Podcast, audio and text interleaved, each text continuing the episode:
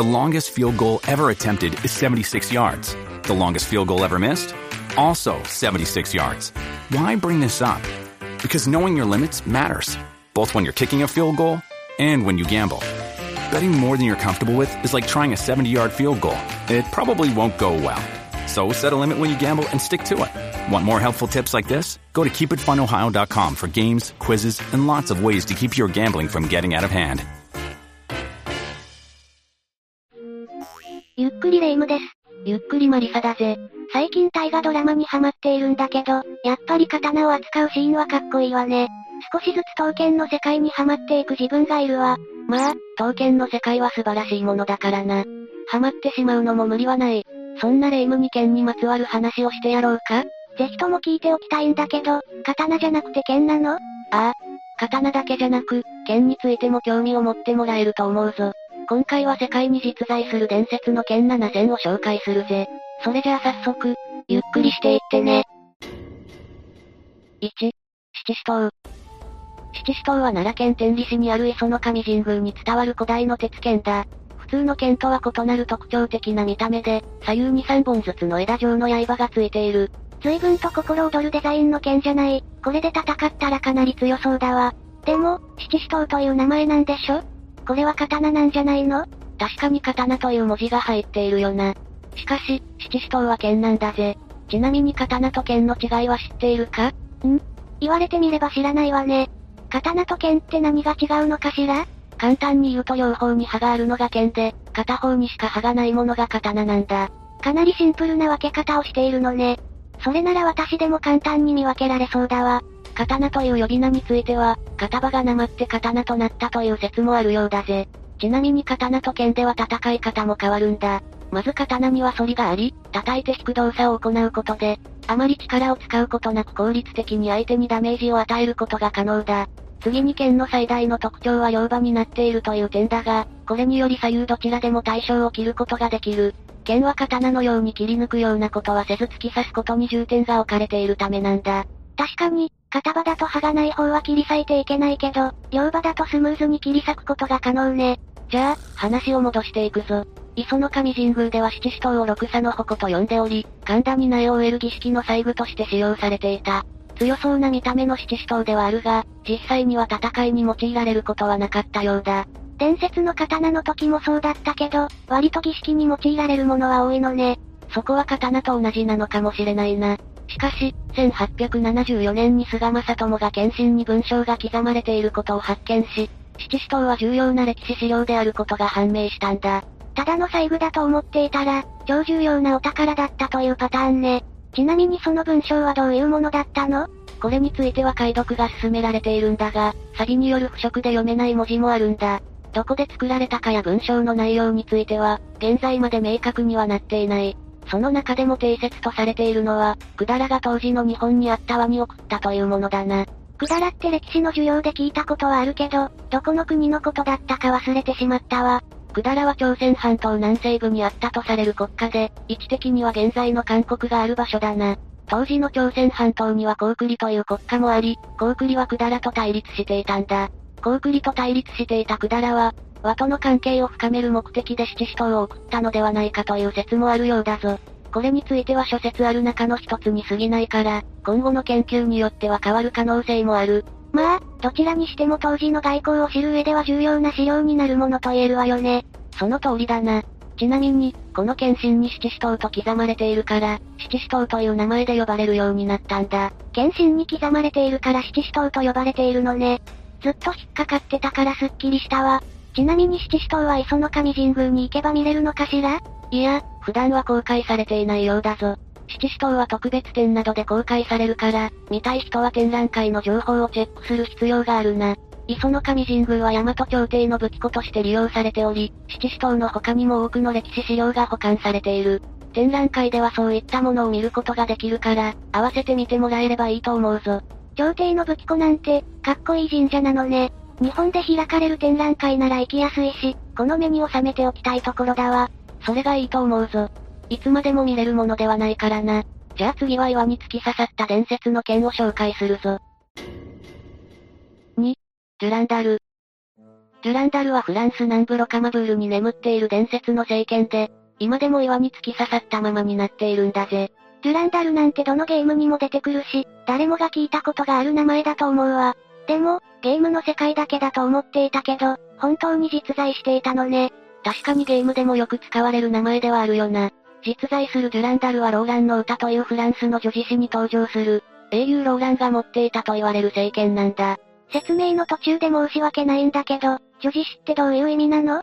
女子誌は歴史上の人物や事件について書かれた詩のことだな。物語のように作られているものが多く、歴史を伝える役割を担っていたんだ。そういう意味だったのね。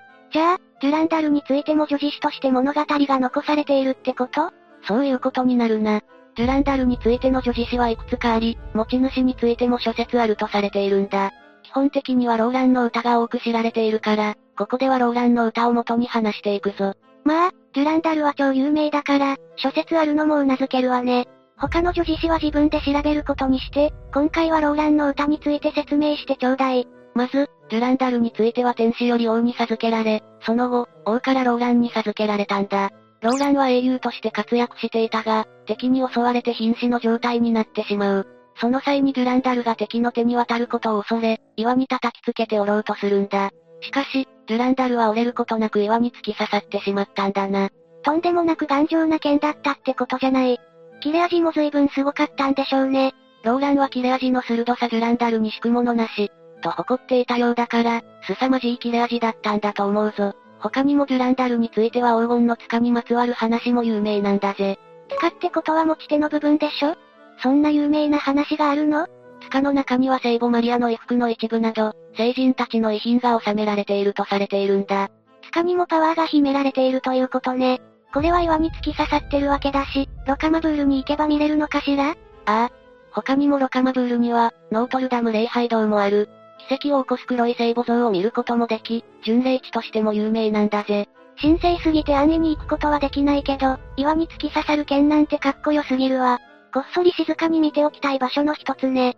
中世の雰囲気を楽しむことができるから、観光地としても楽しめると思うぞ。フランスに行くことがあれば、ぜひ行ってみてほしい場所ではあるな。次はロシア史上最強の暴君にまつわる剣を紹介するぞ。3. イワン雷帝の剣。イワン雷帝の剣は1975年にシベリアで発見された剣で、調査を進めたところ雷帝として有名なイワン4世に贈られた剣だということが分かったんだ。イワン4世について詳しくは知らないけど、確か、容赦ない恐怖政治からロシアの史上最強の暴君と言われた人よね随分とヤバめな人だったということまずはイワン4世について話していくことにしよう。イワン4世は16世紀のモスクワ公国の皇帝で、1530年にモスクワ大公の後継者として誕生した。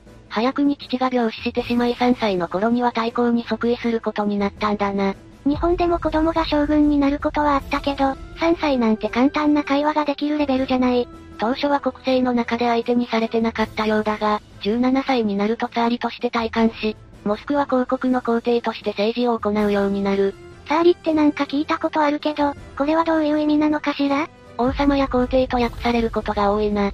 大公よりも高い地位であるとされたんだ。霊夢が聞いたことがあるのはツァーリボンバだろ？あれは爆弾の皇帝なんて言われることがあるぞ。それで聞いたことがあったのね。17歳の若さで政治を行うようになったわけだが、当初は民衆から支持されることが多かった。上流貴族や正教会が好き放題していた社会を正すための改革を多く行っていたんだ。今のロシアが広い国土を持っていることだって、イワン4世の力でもあるんだぜ。公平な世の中にしようとしてるし、国の力もつけてきたわけでしょ？ここまでの話だと暴君なんて感じはしないわ。ここまではイワン4世の在任期間前半の話だな。イワン4世の暴君っぷりは後半にかけて発揮された。当初はうまくいっていたように見えたが、少しずつ貴族との対立などが起きるようになる。結果的に周囲を信用できなくなったことで、反対姿勢を表す貴族を粛清するようになったんだ。少しずつ暴君の香りがし始めたわね。ここからどんどんひどくなるのかしら。いや、30代半ばになると退位を宣言したんだ。え？このタイミングでやめてしまうの？これくらいじゃ最強の暴君とは呼べないわよ。まあ、話は最後まで聞いてくれ。イワン4世を失ったことで政治は不安定となり、貴族たちはイワン4世に最即位を求めるんだ。この時に自分の権力を無制限とする非常体験を貴族に認めさせた。ここからは暴君としての歴史が始まる。自分に背く民衆たちを粛清し、周辺の国への無謀な侵略を繰り返した。なんかどこかで聞いたことがある話だけど、そんなことしてたら暴君と言われてしまうわ。その後も生涯を通じて恐怖政治を行い、身内を撲殺する非常さも見せ始める。在任期間後半はまさに来帝と呼ばれる存在だったんだ。最初はすごく素敵な皇帝だったのに、人を信じられなくなるとここまで崩れるのね。ここまでがイワン4世が来帝と呼ばれる理由だな。この来帝が持っていた剣こそが、イワン来帝の剣と呼ばれるものなんだぜ。なんか聞き覚えのある話だったから、剣の話を忘れてしまっていたわ。確かに、あまり伝わらないかもしれないな。じゃあ次も皇帝にまつわる剣を紹介するぜ。4. ジョアユーズ。ジョアユーズはフランク王国の国王だったカール大帝が持っていたとされる剣だな。フランスの歴代国王の権力の象徴とされ、かの有名なナポレオンも戴冠式に用いたそうだぜ。ナポレオンも持っていたなんてすごい剣なのね。でも、フランク国王とかフランスとか似たような言葉が多くてわかりづらいわ。フランク王国は西ヨーロッパを中心に栄えた国で、その国王がカール大帝だ。カール大帝はシャルルマーニュとも呼ばれ、シャルルマーニュ伝説という、カール大帝と12勇士について書かれた話もある。現在のヨーロッパの礎を築いたヨーロッパの父と呼ばれる偉大な国王だぜ。ちなみに最初に紹介したジュランダルを覚えているか？ええ覚えてるわ。岩に突き刺さった政権のことでしょ？そのジュランダルをローランに授けたのが、このカール大帝と言われているんだ。じゃあ、ローランも12勇士の一人だったってこと？そういうことになるな。カール大帝の上に当たるのがローランなんだ。カタカナが多くてパニックになってきたけど、とにかくカール大帝がすごい人なのは理解できたわ。全然理解できてない気がするんだが、とにかく偉大な国王カール大帝が持っていたのが、ジョアユーズという伝説の剣というわけだ。最初に話したローランの歌という叙事詩にも、ジョアユーズに関するものがある。それによるとジョアユーズに並ぶ剣はなく、日に30回色彩を変じると言われているんだ。随分と不思議なパワーを持つ剣なのね。デュランダルは岩に突き刺さってるわけだけど、ジョアユーズはどこかに保管されているの？一応ルーブル美術館に保管されているが、これが本物なのかについては分かっていないんだ。ちなみにナポレオンが戴冠式に使用したものも、本物かどうか怪しいとする説もある。え？じゃあジョアユーズはどこに消えたの？現在ジョアユーズがどうなっているかは諸説あり、カール大帝と共に埋められているという説や、ナポレオンがフランス革命で紛失したため、新しく作らせたものという説もある。本物のジョアユーズがどこにあるかはわからないんだ。まあ、信じる気持ちが大事だと思うわ。ルーブル美術館に展示されているのよね私はそれを本物として見ることにするわ。ルーブル美術館のジョアユーズも素敵だから、刀剣好きなら見ておくべきものだろうな。次は中国の伝説の剣を紹介するぜ。5、越王光線剣。越王光線剣は古代中国にあった、越という国の王光線が持っていたとされる伝説の剣だ。全部で8本の剣が作られたと伝えられているが、そのうちの1本が湖北省で発見されたんだぜ。ちょっと待って、残りの7本はどこかにあるということよね？そんなすごいお宝を見つけたらと思うと、興奮して夜も眠れなくなりそうよ。まずは光線という人物についてだが、さっきも話した通り古代中国の越の国王だな。春秋時代には天下に名を知らしめる覇者と呼ばれる諸侯がいたんだが、光線も春秋時代を代表する5人の覇者を表す春秋の5派と呼ばれることもあるんだ。覇者なんてかっこいい響きだわ。なんで中国の歴史ってこんなに惹かれるのかしら。それに時代を代表する5人に選ばれてるってことは、光線はかなりの強者だったわけよね。200を超える諸侯たちが覇者を目指した時代だから、5人に選ばれるのは簡単なことではないよな。そんな強者が残した剣なら、伝説の剣と呼ばれるのも納得だわ。すごいのはそれだけじゃない。光線剣は保存状態も完璧に近かったんだ。光線剣が作られたのは春秋時代後期の紀元前500年頃ではないかと言われている。古くから残されている刀剣は、錆や腐食が発生している場合が多いんだが、光線剣は錆も少なく、腐食がほとんど発生していない。2000年以上経っているとは思えない美しさなんだぜ。それは何かの力によるものなのかしら？保存状態もかなり良かったようだが、表面に硫化銅の皮膜があったことで酸化することを防いでいたみたいだな。それを狙ってやったのかはわからないけど、なんか神秘的な力を感じる話ね。ここで光線圏にまつわる珍事件を紹介しておこう。1994年シンガポールに文化交流展の一環で貸し出しを行ったんだが、作業員がケースにぶつけてしまい、7ミリの亀裂が入ったことがあるんだな。それ以降は海外に持ち出すことを禁止として、中国国内でのみ展示されるようになったんだ。それはリアクションが難しいけど、中国の気持ちがわかる気がするわ。他にも古事成語には画心昇胆というものがある。これにまつわる逸話に光線が登場するんだ。調べてみると面白いと思うぞ。光線という名前は今回初めて聞いたけど、中国の歴史に色々と登場する人なのね。次も中国の剣を紹介していくぜ。6. 干渉爆屋。干渉爆屋は中国の歴史に残る名剣で、古代中国の呉という国の王の命令により作られた。干渉と爆屋というのはこの剣を製作した夫婦の名前で、名工と称されていた干渉と妻の爆屋のことだな。二振りで一対の創建だったとされており、それぞれ干渉爆屋と名付けられたそうだ。この終盤でとうとう創建が現れたのね。夫婦の名前が付けられているのもすごく素敵だわ。ちなみになんとなく聞いたことがあるんだけど、この剣は日本でも有名なのかしら？かなり有名な部類に入ると思うぞ。漫画やアニメにも登場したことがあるし、古くは今昔物語集にも収録されているんだ。日本でも古くから知られている中国の逸話なんだぜ。だから聞いたことがあるのね。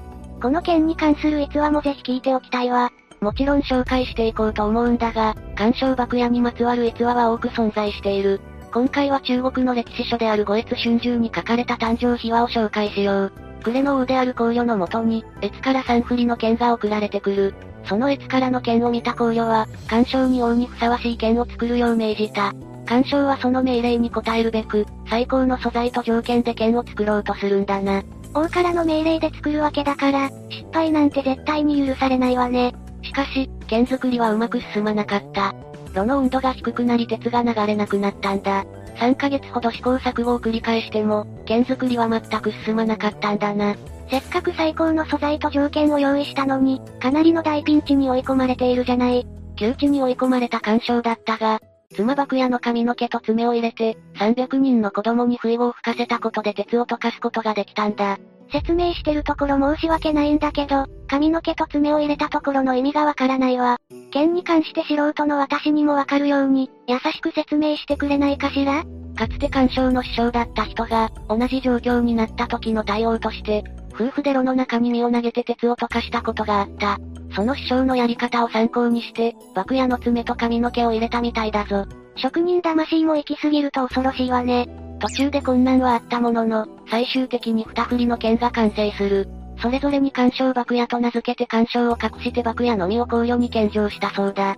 途中で困難に追い込まれはしたけど、なんとか王に献上できたのは良かったじゃない。いや、この話はもう少し続くぞ。ある日考慮の元に炉の国の使者が訪れる。考慮はその使者に爆屋を見せて与えることにしたんだ。しかし、死者が爆屋を鞘から抜いてみると箱ぼれがあることを見つけた。その死者は爆屋を受け取ることなく、語は覇者となるであろうが、君主に欠点があれば国は滅亡するだろう、と予測したんだな。なんかすごく深い意味がありそうな話ね。でも私には完全に理解できないと思うわ。死者は語の国を滅亡すると予測したわけだけど、実際に滅亡することになったの？ああ。語は強大な力を得ることはできたが、その後滅ぼされてしまったんだ。やっぱり滅亡してしまったのね。なんとなく予想はしてたけど悲しい話だわ。しかも滅ぼしたのは越の光線なんだぜ。え？光線ってさっき話してくれた人よね？ああ。越王光線剣の光線のことだ。さっき話したが新昇丹の元になった逸話も、皇女の子である房と光線に関するものなんだぜ。この数分で随分と中国の歴史に詳しくなれたわ。剣のことだけじゃなくて、剣にまつわる話を知るのも楽しいのね。逸話も含めて剣を知った方が、より剣の世界を楽しめると思うぞ。ちなみに干渉と爆屋についての話は、今回紹介したもの以外にもたくさんある。干渉と爆屋の子供が復讐を行う話もあるから、時間がある時に読んでみてくれ。すぐにでも調べて読んでみるわ。じゃあ次はイスラムに伝わる伝説の剣を紹介しよう。7. ズルフィカール。ズルフィカールはイスラムの英雄とされる、アリー・イブン・アビー・ターリブが使用していたとされる伝説の剣だぜ。先が二股に分かれているのがかっこいいわね。ちなみにこのアリーという英雄は、どういう人物だったのかしら？アリーという人物を説明するためには、イスラム教について簡単に話す必要がある。イスラム教を開いたとされているのは預言者ムハンマドなのは知っていると思うが、アリーはムハンマドのいとこなんだ。え？いとこなの？じゃあかなり近しい間柄だったということ？まあ、そういうことになるな。ムハンマドは40歳頃にアッラーの啓示を受けて、イスラム教を説き始めるようになった。その時2番目にイスラム教に入信したのが、ズルフカールの持ち主であるアリーなんだ。入信後は教団の運営やジハードに携わり、ムハンマドの片腕として大活躍した。特にジハードにおける活躍は凄まじく、優れた優勝として知られるようになる。その戦いの中で使われていたのが、ズルフカールということ？そういうことだな。ズルフカールはムハンマドが送った剣で、今はイスラム教の信仰のシンボルにもなっているんだ。ズルフカールという名前の武器なども多く、パキスタン海軍の軍艦の名前にも使われているぞ。日本に住んでるから馴染みがなかったけど、イスラムの人たちにとっては伝説の剣なのね。他にもイスラム教剣で使われる剣には、アリーに勝る英雄なく、ズルフカールに勝る剣なし、と刻まれることも多いみたいだな。ちなみにイスラム教にはシーア派とスンニ派の二大宗派があるが、シーア派はアリーを指導者とする宗派なんだぜ。まあ、イスラム教に関する話は長くなってしまうから、それはまたの機会に話すことにしよう。そうね。私には少し難しい話だし、別のタイミングでゆっくり聞かせてもらうわ。というわけで今回は世界に実在する伝説の剣7000について紹介したぜ。やっぱり刀剣にまつわる話は興味深いものが多いわね。どんどん刀剣の世界にはまってしまいそうよ。そう思ってもらえたならよかった。レイムがよりハマってくれるように、これからも刀剣にまつわる話を紹介していくぜ。そうね、私も紹介できるように少しずつ勉強することにするわ。というわけで、今回の動画はここまでだぜ。動画が面白かったら、高評価とチャンネル登録よろしくお願いします。最後までご視聴いただきありがとうございました。